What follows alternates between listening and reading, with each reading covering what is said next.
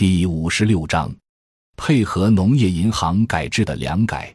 为了使国有银行中坏账率最高的中国农业银行摆脱负担，中央推出粮食购销直接与农业金融挂钩的改革，明确了四分开一完善，即政企分开，中央与地方责任分开，储备与经营分开，新老粮食财务挂账分开和完善粮食价格机制的改革原则。国务院办公厅发出进一步做好粮食购销和价格管理工作的补充通知。强调粮食流通体制改革工作重点是坚决贯彻敞开收购、顺价销售、收购资金封闭运行三项政策，加快国有粮食企业自身改革，提高市场竞争力。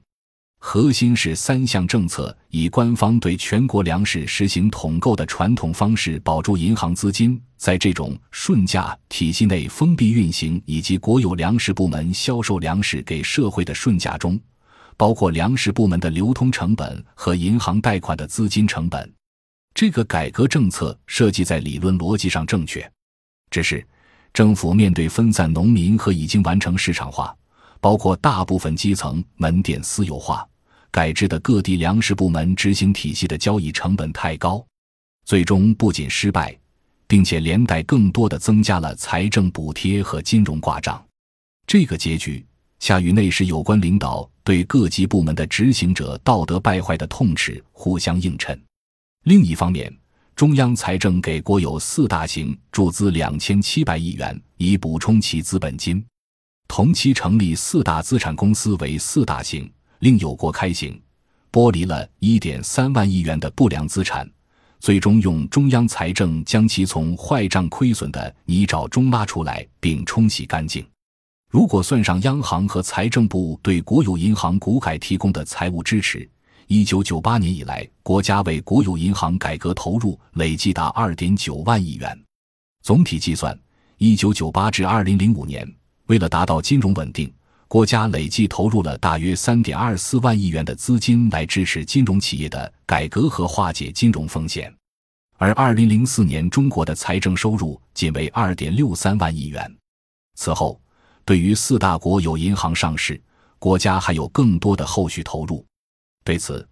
的确没有任何人指出中国金融系统的综合债务相对国家财政的比重超过了百分之一百二十。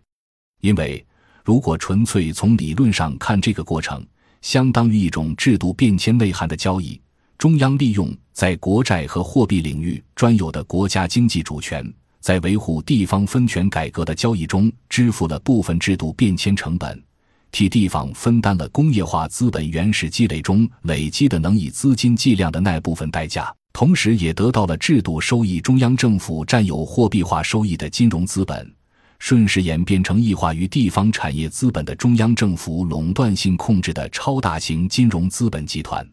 到二零零二年。垄断性质的国家金融资本终于从地方政府与产业资本同床异梦的厮磨和羁绊中挣扎而出。有典型意义的是，国务院将以服务“三农”为宗旨这一内涵赋予给了2008年作为四大国有行中最后一家股改上市的农业银行。这也是中国农业金融机构数量与覆盖农户信用需求的比例在发展中国家最高的重要原因。本章已经播讲完毕，感谢您的收听，喜欢请订阅专辑，关注主播，主页有更多精彩内容。